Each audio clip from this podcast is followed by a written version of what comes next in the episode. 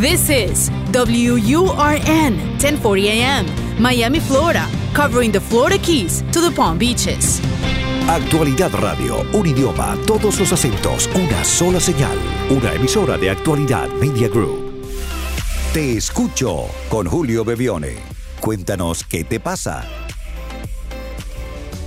Más allá de todo lo que pasó, las heridas y el dolor, lo difícil que será. El esperar que los días pasen y que quieras escuchar. Hola a todos, muy buen día, buen fin de semana. Aquí estamos en Actualidad Radio para compartir este espacio donde nos acercamos para escucharnos. Yo los escucho, ustedes me escuchan. Cosas pasan en nuestra vida, muchas que no podemos entender, otras que no podemos aceptar. Lo importante es que tengamos un espacio para revisar eso que nos sucede y volverlo a ver de otra manera.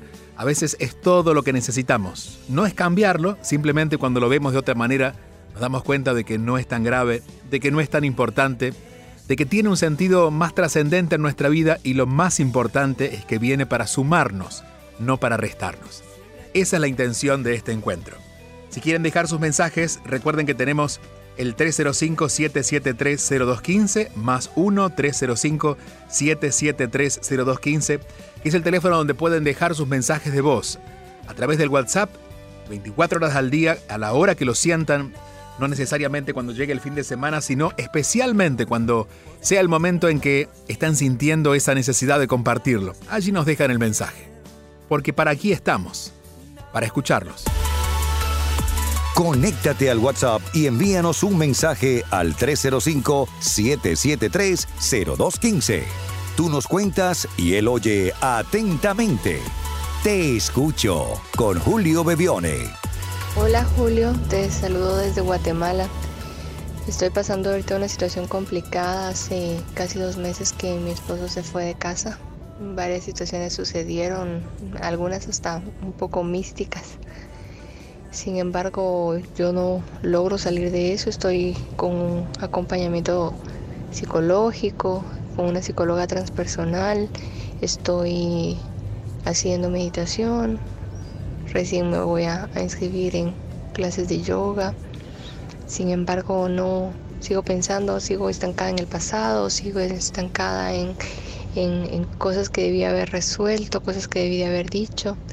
Y también a veces me voy al futuro y fantaseo con, con posibles futuros de esta situación y, y ya no sé cómo, cómo salir de eso. Tengo una energía bastante, bastante baja, amanezco cansada, me cuesta conciliar el sueño, despierto de madrugada, me duele mucho la espalda. Gracias por tu respuesta. Gracias a ti, un abrazo hasta mi querida Guatemala. ¿Y cuántas cosas? Eh, ¿Cuántas cosas por no poder aceptar aquello que nos sucede? Y claro que no es tan fácil de aceptar. Entiendo perfectamente que cuando ocurre algo inesperado y cuando eso inesperado tiene que ver con que alguien ya no quiere estar no solamente en nuestra vida, sino con nosotros, que es como lo sentimos más fuerte o más grave, bueno, la vida empieza, empieza a enredarse, a complicarse. Y allí el cuerpo lo hace saber, ¿verdad? Esta sensación que tienes de peso, eh, el no poder dormir, mucho tiene que ver con esta exageración que le ponemos a las cosas que nos pasan. Digo, la única realidad es que tu esposo o tu pareja ha decidido no estar contigo, al menos en este momento. Todo lo demás, por ejemplo, lo que podría haber dicho, lo que podría haber hecho para que esto no ocurriera, lo que podría suceder si estuviera haciendo algo diferente, todo eso es lo que nos carga. Por eso este mensaje no solamente es para ti en tu situación particular, sino para todas las personas que sufren o sufrimos en algún momento las consecuencias de no aceptar las cosas tal como suceden. A veces nos cuesta aceptarlas porque implica que nosotros estemos de acuerdo. Muchas veces cuando le digo a una persona como te puede pasar a ti, debes aceptar esto que ocurrió. Y me dicen, ¿cómo quieres que esté de acuerdo con que mi esposo no quiera estar conmigo? No necesariamente tiene que ver con eso. La necesidad de aceptar tiene que ver con dejar de pretender que hubiera ocurrido algo diferente. Lo que está ocurriendo es la realidad. Y la realidad en este momento es que la persona que tú elegiste no te está eligiendo. ¿Es doloroso? Claro que lo es. pero más doloroso es aún tratar de pensar en lo que pudiste hacer o imaginar y fantasear con una posible solución que sería más o menos como tomar una pastilla para disimular el dolor cuando en realidad la enfermedad sigue allí. Y si hubiera una enfermedad, entre comillas, claro, porque no, está, como no es tal, pero en este momento en tu vida sería el, bueno, el pretender sentir algún tipo de culpa tratando de redimirte a través de esa sensación. Cuando queremos eh, cambiar el presente, imaginando que pudiéramos haber hecho algo diferente en el pasado, nos enredamos en el tiempo, hacemos algo imposible y nos caemos, porque simplemente es imposible. Por lo tanto, en estos casos, el único paso necesario es la aceptación. Después, haz yoga, medita, sal a caminar, haz todo lo que sientas hacer. Pero si no logramos aceptar lo que está pasando, que insisto, no es estar de acuerdo, sino reconocer que lo que está sucediendo es eso. Y después verás cómo lo resuelves si está en tus manos resolverlo, y si no, cómo sigues adelante. Muchas veces cuando pretendemos que una persona se quede en nuestra vida, eh, no estamos apegados a la persona, sino a lo que esas personas nos traían. Por ejemplo, suelo escuchar frases como estas. Es que él me hacía sentir tan seguro o segura. Es que él me daba algo particular. Bueno, eso que la otra persona te daba es lo que debes enfocar. No en recuperarlo a él, porque eso no depende de ti. Pero sí depende de ti o está a tu alcance el poder empezar a recibir de ti misma aquello que él te daba. Si era seguridad, búscala en ti. Si era compañía, bueno, vuélvete tu mejor amiga, quizás eso estás extrañando. Al final nos damos cuenta que de verdad nos hubiera encantado estar con la otra persona, pero la verdad es que no la necesitábamos. La necesidad de las otras personas es lo que nos enreda en este dolor cuando llega su ausencia. Pero cuando nos damos cuenta, por ejemplo, que en el vacío que dejan con su partida, nosotros encontramos más valor por nosotros mismos, más fortaleza por nosotros mismos. Seguramente no agradecemos que se vayan, pero también en ese, en ese, en ese redimirnos a través de esa experiencia, tenemos la certeza de que lo que ocurrió tuvo un costado positivo para nosotros, y es devolvernos eso que habíamos puesto en demasía, en exageración, en manos del otro. Te mando un fuerte abrazo un fuerte abrazo. Quiero mucho a tu tierra y a la gente de tu tierra allá en Guatemala. Y gracias por escucharnos. De hecho, nos pueden escuchar allá porque tenemos un teléfono donde pueden dejar un mensaje y a través de ese teléfono nos comunicamos en cualquier parte del mundo. Es el más 1-305-773-0215. El más 1-305-773-0215. Y luego, para escuchar los programas, no solamente lo pueden hacer en Actualidad Radio, en la radio tradicional, en sus carros, en los lugares donde se escucha radio, sino en cualquier dispositivo donde tengan la posibilidad de bajar la aplicación Actualidad Media o la otra opción es a través del website. En actualidadradio.com, van arriba a la derecha, buscan los podcasts, el Te escucho es el segundo comenzando de la derecha hacia la izquierda, así que lo van a encontrar muy fácil. Allí están todos los más de 20 programas que hemos ido grabando durante este año y los que seguiremos, porque ustedes siguen allí, yo sigo aquí, nosotros seguimos aquí en Actualidad Radio. Te escucho. Sintonizas Te escucho con Julio Bevione. Hola Julio, es Alexia, tu fan número uno. Te escribo desde México. Te quiero hacer una pregunta, Julio. Yo tengo un hijo adolescente que tiene 15 años. A esa edad pues empiezan las advertencias de, las adicciones, que si el alcohol, que si el cigarro electrónico, que si las drogas, que si, etcétera, etcétera. ¿Cómo puede uno manejar las advertencias a los hijos sin que éstas estén basadas en los miedos propios? ¿Cómo hacer para que ellos entiendan los riesgos que corren sin que esas advertencias se conviertan en el sermón de la abuela, de mi abuela de hace, no sé, años, o tampoco pasar por permisiva. ¿Cómo, cómo, cómo crees tú que se pudiera manejar eso de mejor manera? Porque yo pienso que la crianza de nosotros estuvo basada mucho en los miedos. Le teníamos miedo a todo y ellos no le tienen miedo, a, mm, creo que a nada. Bueno, no sé, no sé si me entiendes bien la pregunta, pero bueno, espero que me puedas orientar. Un beso, te quiero mucho y gracias por todo. Gracias a ti, querida Alexa. Esta vez nuestro abrazo va hasta México, en donde estás. Creo que eh, en Cancún o por allí. Eh, a ver, este es un tema complejo de poder conversar porque también depende mucho de quiénes son los padres y quiénes son los hijos. No se puede generalizar en estos casos. Pero sí te diría, eh, buscando una respuesta general que te sirva a ti y a todos los padres con respecto al tema de los límites con respecto a las drogas. Primero entendiendo que, como bien lo tienes claro, desde el miedo lo único que vas a generar es que el niño acelere su interés en experimentar. Nosotros mismos, que aún somos de otra generación, cuando nos han dicho no hagas esto, bueno, era lo primero que anotábamos para hacer, porque por alguna razón lo estaban prohibiendo. Algo interesante había allí. Entonces, esto de lo prohibido y lo temeroso ya no ha funcionado ni está funcionando con las nuevas generaciones. Pero sí hay algo que los niños Niños y no tan niños, digo los jóvenes, los adolescentes, pueden comprender quizás más que nosotros, porque tienen en este momento un desarrollo de conciencia un poquito más alto que el que quizás tuvimos nosotros, por esto de no tener tanto miedo. Los niños pueden sentarse a conversar y comprender. Los niños no son... Eh, no tienen esta conciencia infantil como quizás nos imaginábamos que los niños tenían. Hoy un niño hasta de dos o tres años ya puede darnos algunas algunas formas de pensamiento que a veces nos hacen pensar de que, bueno, que han leído mucho más que nosotros, porque están muy claros. Con esto estoy diciendo que el diálogo es posible y que una conversación clara los va a llevar a buenos términos. La conversación no tiene que basarse en imponer aquello que tú quieres. La conversación va a necesitar que tú le expliques lo que ves, lo que piensas y hasta tus temores, porque seguramente los tienes, y puedas escuchar también sus razones. Y juntos llegar a un acuerdo. El acuerdo, bueno, como todo acuerdo debería cumplirse.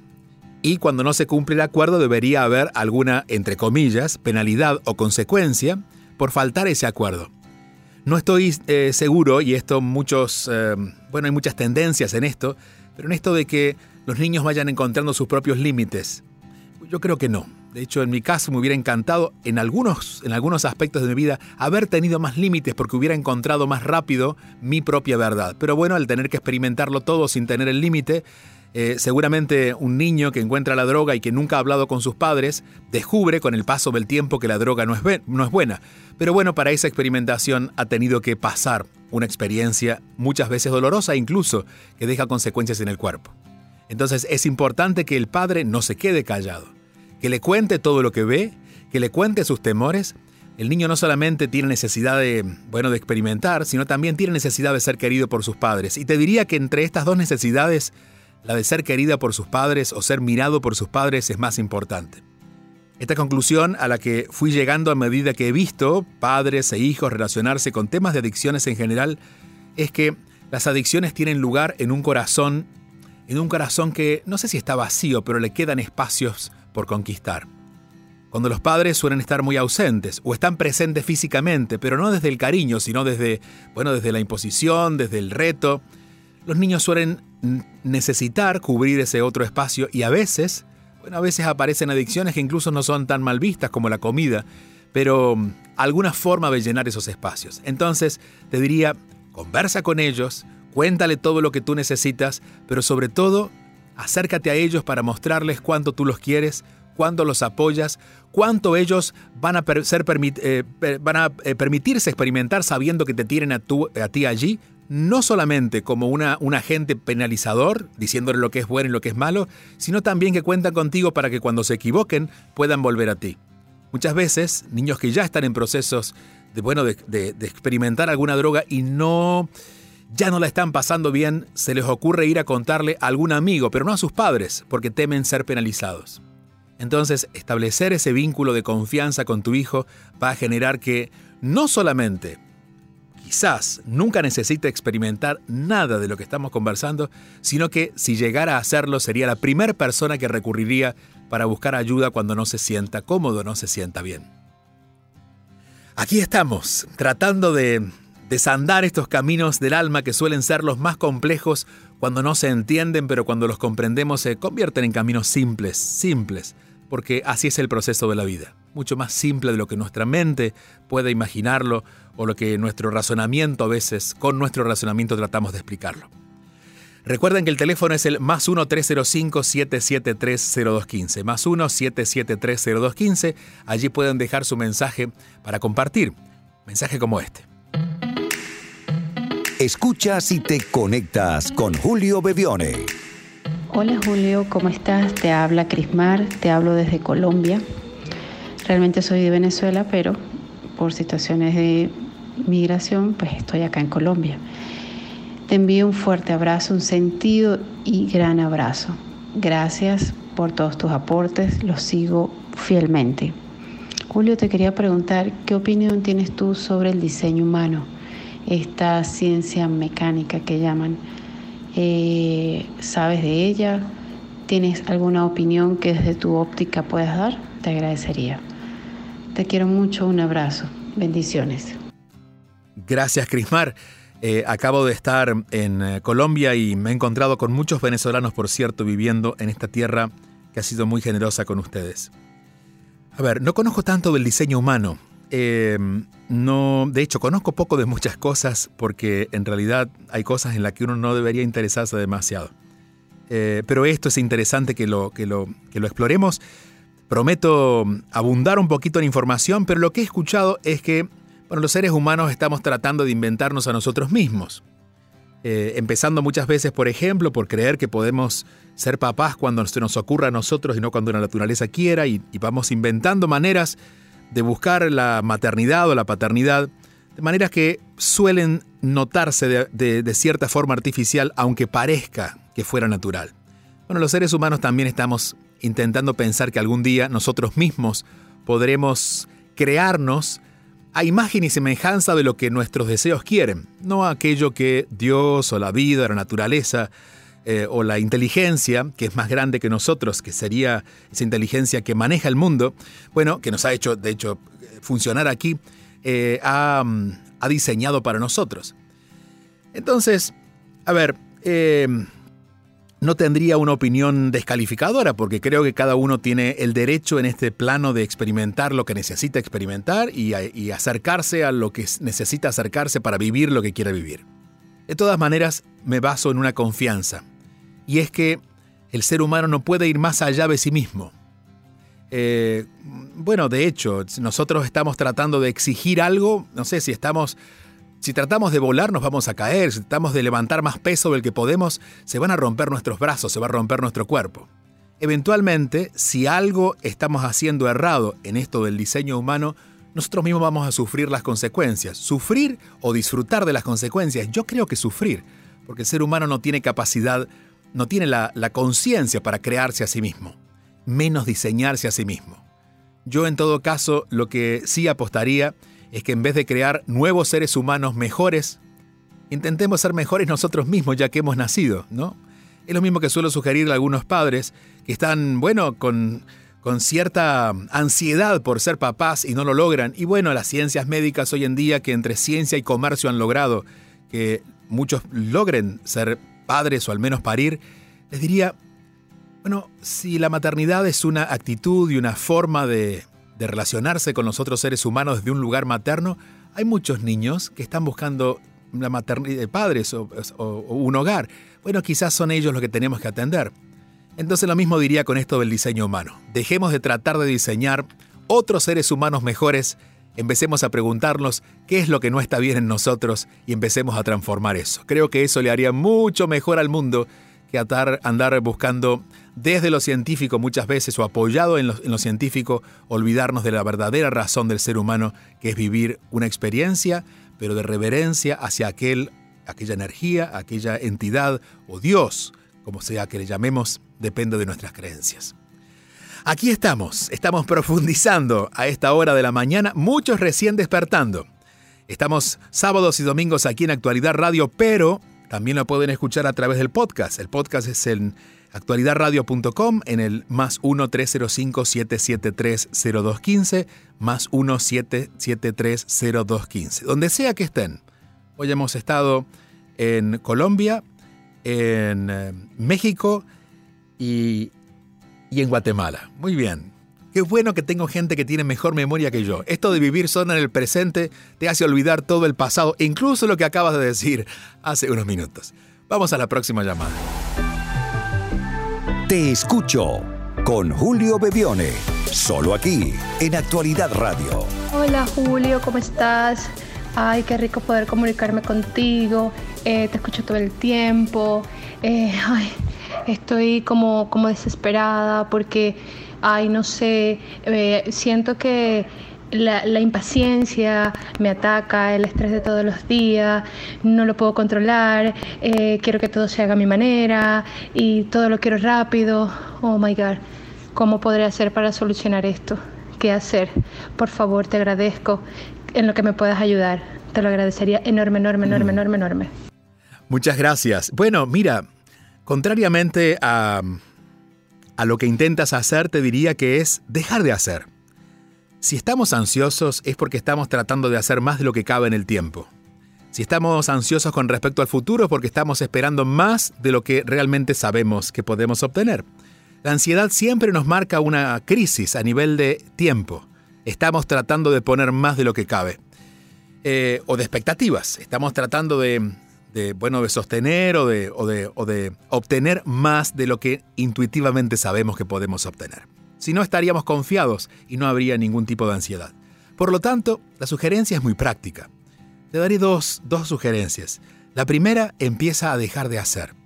Literalmente, a sentarte en donde estés, en tu carro, en tu casa, al menos uno o dos minutos e intenta no hacer nada. Va a ser muy difícil. Estoy seguro que a los 15 segundos vas a querer agarrar el teléfono o a los 20 segundos vas a querer abrir la puerta del carro y salir porque tienes cosas que hacer. Pero empieza a poner énfasis en ese minuto. En ese minuto en el que no vas a negociar moverte.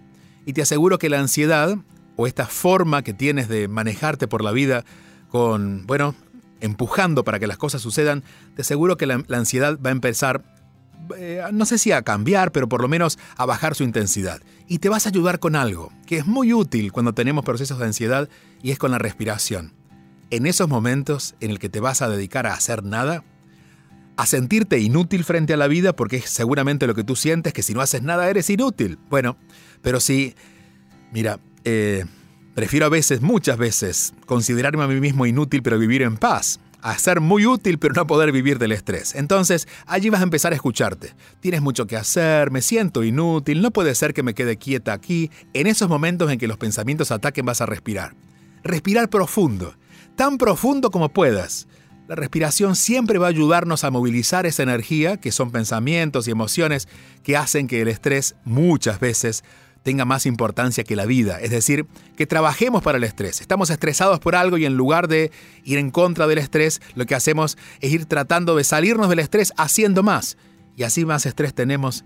Desde ese lugar a veces es difícil volver, porque por la noche cuando llegamos a dormir, nuestro cuerpo que está tan estresado no llega a descansar y sumamos ese esfuerzo al del día siguiente y así lo único que nos detiene suele ser algún tipo de síntoma, algún tipo de enfermedad, de estos que nos tienen a la cama unos días para ver si nos recuperamos. Hasta allí no llegarás si empiezas a dedicar estos momentos del día, dos, tres, cuatro minutos, en diferentes momentos del día, a quedarte sin hacer nada, a quedarte simplemente quieta y escuchando tu mente todo lo que te, te dice y usando la respiración para ir moviendo esa energía. Te aseguro que después que pases al menos el primer minuto desafiándote a ti misma y tu, y tu ansiedad, eh, imaginando que quizás no puedes, pero cuando lo logres y aguantes ese primer minuto, te diría que lo que vas a sentir es tan profundo, tan ordenado, tan hermoso, que vas a empezar a elegir al menos cada dos o tres horas dedicarte estos dos o tres minutos para ti.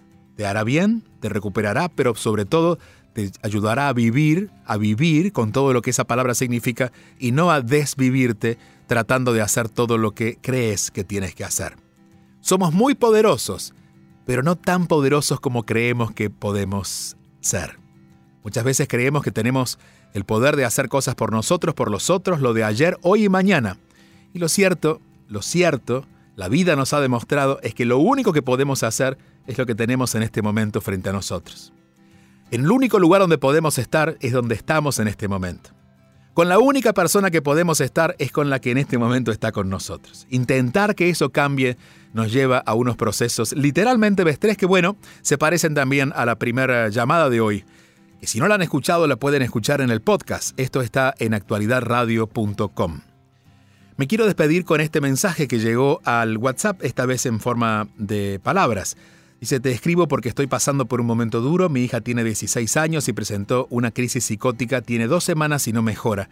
No sé qué hacer, cómo actuar, cuando ella me dice que escucha voces, que ve personas que yo no veo. Es terrible verla así. Si sabes qué puedo hacer por, porque siento que no tengo fuerzas, ayúdame por favor. Bueno, y, de verdad las fuerzas no son tuyas en este momento las que necesitas. Es eh, indispensable ver a un eh, especialista. Especialista significa alguien que conozca más de este tema y hay dos tipos de especialistas. Está el que va a entender del cuerpo y el que va a entender del alma. El que va a entender del cuerpo podrá hacer lo que pueda a nivel de la química del cuerpo. El que va a entender del alma va a poder entender qué le pasa a tu hija. Claro, si la pudiéramos conversar con ella, quizás podríamos entender un poco más. Pero por lo menos este es el mensaje para ti, no está en tus manos. En tus manos está sostenerla, abrazarla, pero busca a alguien que pueda acompañarla. Eh, en la fe que tengas, si fuera un sacerdote o si fuera un sanador, quien esté en tus manos, acércate a esa persona y también a alguien que entienda de medicina, que entienda su cuerpo. Estas dos personas, confía en ellas, que de a poquito te van a ir llevando a que por lo menos puedas entender qué está sucediendo. Al final entenderemos que todo lo que ha pasado siempre va a nuestro favor. Y seguramente a tu hija la encontrarás mucho más saludable y no solamente eso, sino que a partir de esta experiencia mucho más madura de lo que podría ser a los 16 años si la acompañas a vivir esta experiencia tal como está ocurriendo. Pero busca ayuda. Más 1-305-773-0215 es el teléfono, allí pueden dejar el mensaje de voz. Nos tenemos que despedir ya, pero en el próximo encuentro nos seguiremos escuchando porque esa es la intención a veces encontrar soluciones, a veces no, pero siempre estar dispuestos para ustedes. Te escucho. Hasta la semana que viene.